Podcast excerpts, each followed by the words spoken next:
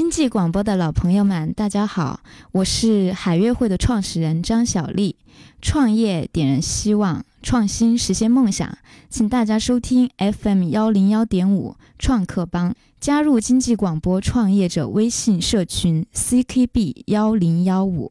我们重复一下我们的微信社群号码，大家点开微信主页的右上角的加号，点击添加朋友，在文字栏当中输入微信号码 ckb 幺零幺五，就可以加入到创兄创业路上不孤单这个微信社群当中了。嗯，Hello，大家好，我是海悦会的创始人张小丽。其实小丽父亲那一辈儿就是创业者，一直在做创业这件事情。到了咱们准九零后这一辈儿，还是创业者，啊、依旧扛起家里面的一个事业，在奋斗着。那对于贴这样的富二代或者说创二代这样的标签，你是怎么看待这样的一个标签呢？其实很多人一看到我，就是说呀，你是 CEO 啊，这么年轻啊，那我就会直接告诉他，对，因为我爸是老板。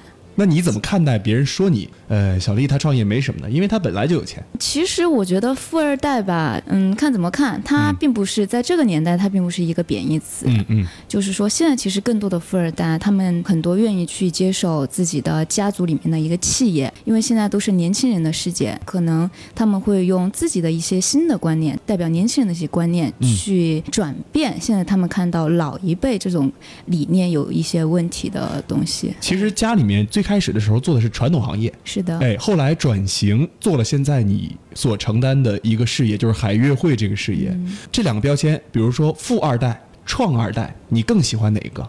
我更喜欢创二代吧。更喜欢创其实我？更享受的是富二代，因为哎富二代可能大家理解的富二代就是说我什么都可以不做，但是我嗯可以吃好的、穿好的、玩好。但是其实我现在更享受的是创二代这个角色，因为我有自己的一个目标，我想要把我们家里面的企业做得更好。嗯嗯，哎，其实富二代这个身份啊，是从你一生下来就有的。这个标签直接就贴上对，了。直接就贴上的。但是如果说你要成为创二代的话，是一定要经过自己努力的。嗯，哎是的，是的所以说为什么今天小丽能来到咱们创客帮的直播间呢？没错就是因为她转型升级了，哎，他是以这个创二代的身份 哎，做客我们创业者的身份。没错。嗯那我们刚才说到家里头以前就有做海悦会是吗？前年开始做的海悦会，家里面原来是做比较传统的煤的贸易，但是就是能源方面，国家一直是在走下滑路线的，哎所以也在传统的行业里面看到一些瓶颈。所以，因为我父亲是一个非常有魄力的人，所以他当时在我们的大学城西永大学城这边看好了一块地，其实当时他也没有想好要做什么，他就先拿下来了。拿下来正好，他只是说他想要转型，他可能拿着这个地要做商业地产，嗯要做房地产。那正在他思考的这个路上，然后国家就新推出跨境电子商务这个政策。首先是传统的行业遇到瓶颈，再加上国家的这么一个契机吧，所以我们就决定要做这个跨境电商。从传统的行业遇到瓶颈，到现在想要转型，来个大变身做跨境电商。做跨境电商的话，你们是看到了当时有怎样的一个痛点，想要帮助哪些人去解决这个痛点呢？其实说实话，我在来参与这个项目的时候，我对跨境电商、对商业地产都是没什么概念的。嗯嗯我记得是前年我回到我们家的这个企业里面，那这个时候团队是没有的。嗯那我回来的时候，我父亲就带着我新招了两个，应该是翻译吧，也是学生，就带着我们到欧洲，一共去了二十多天。哎，为什么会招学生做翻译？然后，而为什么会第一批招翻译呢？因为我刚刚说了，我爸是一个比较有魄力的人，嗯、去欧洲可能会遇到什么问题，他完全没想，他只是说他一定要出去看，因为他决定要做这个事情，他就要先去了解。那他唯一的最痛苦的地方就是说在交流方面了。然后我去欧洲看，欧洲有什么东西适合我们这个企业今后的发展。然后我们去到欧洲去了二十多天，其实也特别特别辛苦。我们租了一个车，就每天去坐车都是五六百公里，嗯，去到德国，然后从德国开车去到意大利，嗯就是翻过阿尔卑斯山，嗯很长的一个路程。然后意大利到法国，然后就真的在这段时间，就我们收获还是挺大的。因为当时我们只是想说要做进口产品，要做跨境电商，但是我没有想好企业的这种模式是什么样子，要做怎么样的产品。第一次去到欧洲的这一次经历，就告诉我们，欧洲是真的有非常非常好的东西。我们想到意大利，就想到 Prada，想到 Gucci，想到奢侈品。但其实，在欧洲，他们有很多没有进入过中国，但是他们有很多很多年历史，一些比较好品质的一些产品。嗯这个是小丽说到的，就是她从对跨境电商零的了解，一直到她去到欧洲，然后去了解欧洲的一些市场。但这些呢，其实都是小丽已经加入到海运会之后的一些情况。嗯你是一一年毕业的是吗？一一年毕业的，啊，你学的是什么专业？我学的是服装设计。跟这经营管理好像不搭边儿。嗯嗯那你之前的话是有想去做其他的一些工作吗？就是说，嗯因为你之前和我们聊到，就是说嗯你不是很想去直接去继承家族的一些企业。对，我是一一年毕业，然后毕业的时候，当时就可能还是在享受富二代这个身份吧，然后去出国去旅游，但是就是完了回到家里就觉得自己还是挺空的，我觉得我需要去找一个自己喜欢的东西。嗯所以我就做了我喜欢的行业。我之前是做视觉营销的，毕业到我回到这个公司这三年的时间，我都是在干自己喜欢的一个东西。你最后是以什么样的契机说，那我还是回到家族企业，想去做加入海悦会呢？其实是一个很现实的一个问题。嗯因为当时父亲有安排工作，但是我不愿意去。我的想法就是我要用我自己的能力去证明自己，所以我就没有再向父亲伸手要钱。然后当时因为我是没有经验的，所以工资是比较低的。就是当你在好的环境，然后进入到一个要自食其力的，但是又不能满足我自己的消费能力的这个条件下呢，最后我坚持了三年。嗯，刚好也遇到我父亲要转型，嗯我觉得他转型的这个东西，我听了一下他大概想做的，我觉得是我还比较有兴趣，就不像之前做传统贸易完全是没有这个兴趣的。这两种机缘吧，所以我就回到现在的公司。你知不知道他为什么会做现在这个产产业？而是是听别人说的呢，还是他自己的选择呢？都有，都有所以我一开始就说我父亲是一个非常有魄力的人。你刚才一直提了三次魄力哈，对做一样东西就确实有这种破釜沉舟之势嘛。对，他现在也是这么坚持的。坚持的，海约会跨境电商这个我们很熟，但是跨境电商我们看到的跨境电商，他做的都是垂直细分化领域。嗯那为什么你要做一个庞大的跨境电商平台呢？刚刚我有提到说我们去欧洲的这一次考察，嗯，我们发现现在的这个消费市场，大家对一些知名的产品它有一定的认知度了，但现在更多的，我觉得是这是年轻人的社会，年轻人他需要的是一种生活的品质。嗯我的想法是，我不仅仅要把这么好的商品带进来，那同时我会把欧洲的一些生活方式、欧洲的文化艺术带到中国人的身边，让他们更便捷的去享受欧洲的一种生活方式。那提到生活方式呢，那就说我的产品现在所销售的我们平台的所有产品都是跟生活有关的。一开始的时候，你是和父亲一块儿去到欧洲了解当时的一个情况，回来了以后开始做海运会。你的第一步是怎么做的呢？第一步就是我在德国去成立一个分公司，也就是去年三月份，也是找到一个好的朋友。然后在他的帮助下，在德国成立了一个新的公司。那这个公司也是我在那边从零开始去搭建的一个团队。进入了海悦会之后，然后呢，你开始从事在欧洲搭建平台。在这个时候，你当时在海悦会的时候是处于什么样的一个位置呢？你是从高管就开始做起了吗？还是说基层开始学习的？嗯，我觉得是从基层吧，因为当时进去其实团队是零的，那当时也就是我父亲一个人说了算。我对我父亲其实一直是九十度仰望的，我觉得他是一个非常有能力、很有魄力的一个男人。嗯，当时就是抱着学习的心态去。在跟父亲的工作的相处当中，我为什么说我加入到海悦会，是因为嗯有一些机缘的吧？但是我决定继续要做海悦会，而且要把它做好，是因为我觉得嗯父亲真的是挺辛苦的，就一个人支撑这么大的一个团队，父亲为什么要让你去德国跑这个德国公司的事情？这是磨练。我觉得现在来想是一种要磨练我自己吧，因为我从小也是一直在重庆，就是有出国的机会，也有离开父母自己独立的机会，我嗯都是没有去选择的，那当时去德国这个公司不好弄吧？不好弄，遇到很多很多问题。很多坎儿。你父亲给你给你这次机会，去德国成立一家渠道公司，专门做这种出口啊。然后你回到到中国之后跟他进行一个嫁接。那个时候你一个人带着自己的团队去的吗？还是你父亲有指派团队，或者说有老师跟着你一起？当时是父亲请了一个顾问，顾问是德国人，然后我自己有带一个重庆团队的人过去，嗯，啊，另外的就是我在德国那边去成立的一个团队。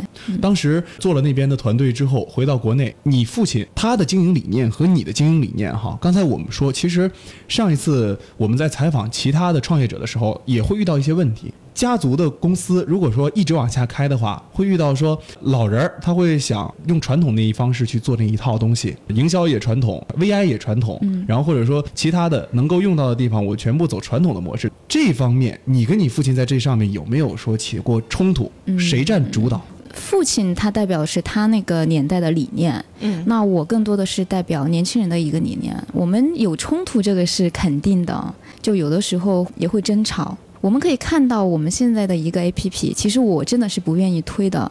我是今年回到重庆这边来，去年就是在德国这边团队成熟之后，我就决定要回来，因为我需要学习更多的东西，跟着我的父亲，跟着我的团队。但是当我看到，因为我回来的时候，我们的 A P P、我们的 P C 端都已经是成型了，但是那个东西我一看就完全不是我自己想要的一个东西。就是想好像是某企跟某外面的企业一起合作做了一个产品，是的，然后产品之后，就是这个产品拿过来之后，人家一看，哎呦，使用功能也不好，然后 UI 也不漂亮，是的体验也不好。因为这个事情就是视觉方面的东西，我是学设设计出身的，他们会说：“哎，小丽，你们家做的网页怎么是这个样子的？你是学设计的呀？”当时 APP 出来的时候，我是不敢跟我的朋友去推荐的包括嗯现在就是不敢的。那也因为这个问题呢，我跟我父亲是有过争吵的，嗯，激烈吗？？争吵呢？很激烈的，很激烈的，你跟他说，那像他这种传统的企业家的话，他肯定不会听你，他肯定坚持自己的理念。是这样的。因为现在呢，就是其实这个也可以聊到我们现在看到的跨境电商行业。嗯嗯那现在我们看到跨境电商行业，用我们呃小伙伴一个总结就是自嗨，就是我们去关注商品的本身，我们去关注政策本身的优势，嗯但是我们并没有去看到现在的消费者是什么年龄阶段的。嗯那我们看到，就像我们海悦会的 APP 一样，那我现在给出的，我就是说我这个平台我可以买到好的产品，嗯这个是肯定的，因为这个也是我们企业本身最核心、最优势的一部分。产品好。对，产品是好的，但现在已经不是只卖产品的年代。对对，我们更多的是要去关注消费者情感这一部分。那我是怎么样的平台，我就吸引怎么样的消费者。我的定位是年轻的，我的定位是 fashion 的，那我的平台一定要是年轻 fashion 的。那这个理念最开始我跟我父亲去嗯说的时候，他不太明白的，他就一直说我我的产品很好呀，很便宜呀，真正来自欧洲的呀，而且我跟欧洲是一个价格呀。然后当他说这些的时候，我就会不愿意听。那这个时候呢，我就会最开始我会用争吵的方式去解决。前一段时间就真的是到了，我觉得我是不是应该独立出来？我是不是独立出来无做？法忍受了，说我自己对做我自己的对，做自己的欧洲的团队。对，因为我在欧洲有就是有一段时间的这种体验啊，包括我知道欧洲人他的一个嗯模式，嗯想法是什么样子的，我觉得我在这方面是可以做好的。那这个我也跟我的父亲有提过，这个时候又发现争执了，不停无休止的争执当中。但是我是觉得父亲是比较辛苦的，可能也是我性格的原因吧，嗯嗯嗯我就没有就无法下这个决心，我要独立出来。什么时候开始说父亲那边有点妥协了，然后把你的想法能够加进去实施嗯实施那么一小步？这个还得靠第三方的力量。第三啊还有第三方的力量第。三方的力量就是我们更多的年轻消费者，因为我们是有一个消费群的，就是你们现在有数据？嗯，是有的，嗯因为我们现在也有一个会员量的，嗯就是我的会员他会来给到我反馈，他会说，哎，小丽，你们这个海悦会的 APP 怎么是这个样子的？为什么是这个体验的哎？因为我说是没有用的，对，我说他会说哦，你代表是你自己，不能代表其他人。但是现在有更多的嗯声音进来了，嗯就是说你这个 A P P 现在是不符合目前的年轻人的一个审美的，找大量的现在能够代主流的表主流的 app，其实已经大家都在这么做了。那做海悦会 App 这一边，我看到之前那个可能零点五阶段、零点五版本的 App，觉得好老气。我们是如何得到这方面的数据？说到这个一点升级，就是比如说升到一点零啊、二点零啊，运用哪些的受众，他们购买的购买力，然后导致你认为应该做怎样的一个 UI？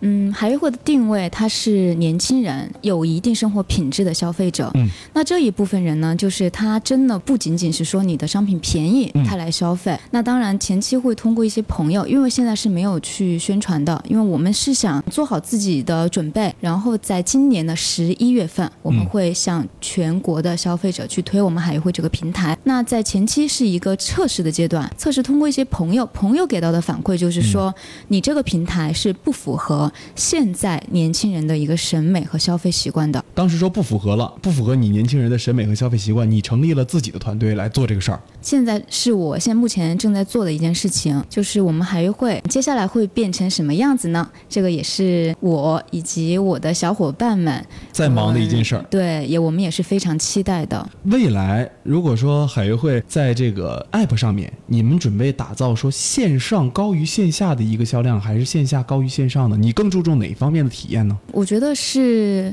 两方面，两方面我觉得线上线下都是一个体验的方式。嗯我们现在说的 O to O O to O，其实这是一个，我觉得它是一个不准确的一个模式。其实消费者不管是在线上还是线下。它都是有体验的，所以我们会在消费者本身的一个价值去着手，不仅仅是线上能够有更好的体验，在我的线下也有更好的一个体验。嗯啊，，线上你我能得到什么样的体验？首先是最基本的嗯。视觉方面，就一定是很年轻化的、很嗯 Q 的、嗯。这种版本，就是有非常有亲和力的一个嗯 app。同时呢，我们现在计划这是一个自己内部在策划的一个事情，嗯。计划在十月份，因为我们是嗯。十一月份正式的开业，哎在十月份的时候，我们会有一列火车进入到重庆的主城区。哦。那这列火车就是载着我的欧洲的一些商品，来自不同国家的产品和文嗯。化，就是会告诉整个重庆的消费者，海约会要来了。就终于说打造成熟了，准备出来了。按照老一辈经营理念，什么时候它可以上线呢？那个时候说，本来就已经开始做了其，实已经上线了，已经上线了，哎已经上线了。线下应该是上线了。嗯，线下没有，线下是今年的十一月哦十一、月底。嗯线上的话，其实在去年的时候我们已经在运营了，但是没有去做大量的推广。好，刚才你指到说线下，线下现在还没有上。现在你比如说我逛商场，我也可以买到大牌啊。嗯为什么会选择海悦会？这个是我们在欧洲成立公司我们的初衷，嗯就是我们希望把欧洲不仅仅是欧洲知名的产品，嗯带到消费者的身边。那同时，我们也想带到一些真正的来自欧洲纯手工、原汁原味的一些产品到消费者这边。那所以，不管是在品质方面还是价格方面，因为我们在欧洲有一个四十人的采购团队，哦那这个团队呢是直接面向我们最原始的供应商的，所以我们在拿到的价格，在价格方面我们是比较有优势的。嗯包括我们回来也是通过自己的一个平台去销售嘛，嗯就是在中间产生的成本，我们是可以去从源头去控制它的质量和价格，我能不能理解海月会做的事情叫 B to B to C？可以这么理解。就是从商品本身来说，那这个也是父亲的理念，就是说我们要把最原汁原味的产品嗯带到中国消费者的身边，嗯让他们不出国门就可以买到跟欧洲同值同价的产品。那我在做这个事情的时候呢，我觉得产品它是一部分，肯定也是企业发展的一个核心。哎，但是我觉得现在的消费者他可能也关注的是我们欧洲的一些文化、一些情感方面的东西。我为什么要跑这么老远来对你海约会呢？对，所以这个也是我们团队现在在做的一个事情。我们不仅仅是要做欧洲的产品，产品方面我们已经没有问题了。嗯那现在我们去做的就是，我们接下来会有一条旅游文化的路线开放给我的消费者。那这个就是我会制定，让消费者在我这边来，消费者来消费产品，他就有机会可以去免费的去到欧洲去旅游去学习。那同时呢，我们这边也做一个跟文化有关的国际艺术节，这边也在今年十一月份也会做一个安徒生日。那因为我们项目也在丹麦安徒生领馆这边有一个官方的合作，那全国安徒生馆第一站会在我们这边十一月份亮相。刚才你说很多的场馆哈，嗯海悦会占地面积能有多大？海悦会是七万三千平建筑呃面积？一共有六个馆。我能理解海悦会是个重资产项目吧？嗯、是的，相当重了，嗯花了多少钱打造重庆这一块？我们现在投入是在五个亿。这不是一般创业者能够做到的。所以说，你有这个机会，真的的是超级超级赞的。而且现在正好能经营这个这么一个庞大的产业链哈，五个亿在重庆打造了一个跨境电商的平台。刚才说到是线下，线下你的一个体验，你有没有想过？现在我们看到国外的一些超市，国外的超市会有一种模式叫做体验式消费，你会不会把这种体验式的消费根植于你们的海悦汇的商超里面？其实我觉得现在我们所看到的跨境电商打的一个非常统一的理念，就是说体验式的消费，但他们没有做到，也不是说没有做到吧，就是我们所理解的体验，就是说我在门店我能够去看到这个产品，因为原来非常传统的电商就是说你只能在线上去感受它，嗯，但是现在我们是可以把线上的产品搬到线下去体验，让顾客去感受它，去看到它，然后再去网上去下单，这个是不是第一层次的体验？我觉得这是一个最最。层的一个体验，基础基础层次的体验。我们现在所说的体验，不仅仅是说最底层的产品的体验，那同时我会有一些情感方面的体验。比如说，我带给大家一些来自不同国家的一些艺术，来自不同国家的文化。我也有引进国外的一些餐饮过来，你可以看到我的一些商品，它是来自欧洲的，它同时呢也是有一些餐饮呀，有一些文化呀，还可以有机会去到欧洲去真正的去体验。做这个平台，你选择了两个非常重的东西，一个是实体，另外一个是 App。如果要打造好了，花的钱绝对是不在少数的。当初为什么选择直接介入这么大的两个方向？刚才我们说的 App 和实体，还有一个选择是公众号。我们有没有想过说？给自己一个回头路，说自己做一个公众号来试水这个项目，其实是没有的，没有一点都没想过。我们企业在找到这个方向的时候，就已经认定我们要去做这个事情。嗯，那同时我们也是有真的是在做这个事情。哦，就是我们在欧洲成立的公司，因为这个供应链，我们的理念就是说，我要让消费者直接商品就到消费者的手里，让免去中间很多很多这种环节呀。嗯，所以我们在德国成立的这个团队也是有很大的一。个付出的，不管是资金呀，还是说在人力方面吧。刚才他其实说到了很多次他的团队，这个团队里头肯定有中国人，还有就是国外的一些友人。那么我很想知道，这个团队现在打造它的一个构成是什么样的？刚去欧洲的时候是有一个德国人，但是他会说中文。那个时候我刚去的时候，就真的是什么都听不懂。那什么都要依靠我这个合作伙伴，在他的帮助下呢，我在德国有找一些留学生。其实更多部分的我是找到当地的一个人，因为欧洲人做事的方式跟中国人不一样。我们要谈一个事情，可能要去咖啡厅啊，或者是在办公室来开会几个小时。但是欧洲的话，直接是通过 email 去沟通。就其实很多我团队里面，嗯，有很多人我都是没有见过，我们都是通过电话、通过 email 去沟通的。那这个信任度怎么办呢？对呀，之前我们遇到过一个情况哈。啊，就是很多的公司在国内它都不好把控了，你怎么把控这种国内和国外的这种贸易上面的公司的关系？比如说我的团队选择了你这个品牌，那所以我就会自己去到这个品牌，我要知道我合作的对象是什么样子的。但其实欧洲人，我觉得在诚信方面，这个是还是非常可信的。你刚才说到的是国外的团队，嗯，那国内呢？国内这个团队就是根据非常传统的一个贸易和商业的团队之前去搭建的。它现在是有哪些部门呢？我们有线上的运营部，嗯，我们有电商部、物流仓储，然后包括我们线下市场的一个推广部。那你刚才说到，你现在要重点打造你们的 app，你们的 app 现在是谁在设计呢？你你自己在做这个吗？对，其实我接下来的 app 是更多的可能会有我自己的一些想法在里面。还在测试的阶段是吗？对。那在测试的阶段，其实我今天也有去点开 app 看一下，里头目前来说还没有什么太多的东西。这个也是需要时间的。前期我们在做这个 app 的时候是用了半年的时间，嗯。但是半年之后我看到是这个样子，我现在至少要花掉一到两个月的时间去做这个 app 的转型。那我现在也有请到专业的插画师为我们的 app 去做，嗯，还会独有的一个插画形象。你父亲打造的这个团队，你肯定管理起来，呃，会有一些小问题。现在你想吸引一些年轻人进来打造这个，你做 app，它需要的这种技术人才，重庆好找吗？嗯，我们的 app 现在是跟第三方合作团队去做的。之前在前年的时候，我们就有找一个技术公司来做我们的平台的搭建，当时也是花了差不多三个月的时间才选择了这个团队。他们在技术上面能支撑海约会这个 app 呃现阶段或者说未来的一个你的想法方向吗？我现在是要求他们必须要做到，像我们之前的 app 出来是没有办法达到我的标准，嗯所以现在我会经常性的跟他们去沟通，会把我的标准就是告诉他们。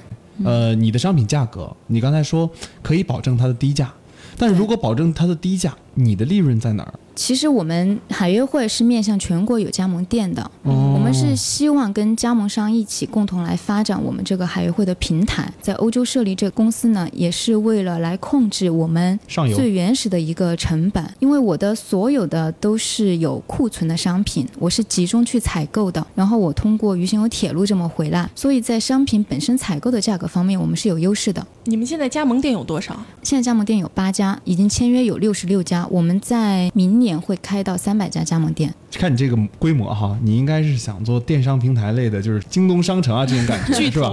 哎，我们直接就是有有仓库、有仓储，还有物有物流吗？有物流的，你们还涉及到物流了我们？有区内物流的，就是说我现在的商品是在我们的保税区里面。现在我们的跨境电商，我觉得有一个很不好的体验，哎就是说我去了这边，我看了产品，女孩子买东西就是冲动型的，我没有说 我要买什么东西，对但是我看到这个好看，那个好看，非常想买。嗯但是现在跨境电商很难实现，就是说我现现在买了，我不能拿走。其实这是一个很不好的体验感。嗯嗯，但是今后在我们大学城这里呢，我们区内自己有一个物流，你在这边下单了，我就可以直接让我的物流团队把货品送到你的，你在我们现场就可以拿走，你风险自己评估过吗？这个是肯定有的。但是我们是要区分于其他的海淘，刚才说到这个物流，未来海约会会不会做到说我们的物流也独立化，也想这么做我们？现在也是有计划的。那这个确实，如果做起来的话，肯定要有一些，比如说嗯融资啊这方面的一些渠道来做这些内容。嗯，其实海约会这边融资方面。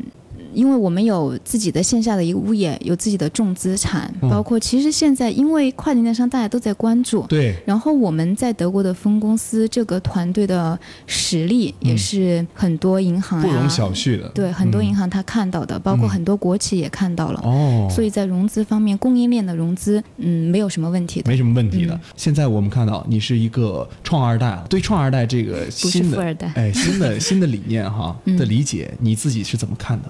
我希望海约会是一个嗯年轻的消费者他会喜欢的一个平台。但年轻是面向中高端吗？就是有一定生活品质的年轻人，我希望他们不仅仅在我们平台上能够买到好的东西，嗯那同时我们更多的可以去交流，去交流欧洲的一些文化，OK，然后去交流欧洲的一些艺术。那对于你自身的标签，你是怎么看的？其实我对自己的定义是一个创二代，但我不是一个开荒者。我觉得我是在一个这么好的平台，我一定要去发挥我自己的作用我一定要去跟我的父辈上一代去帮他减轻他的一个压力。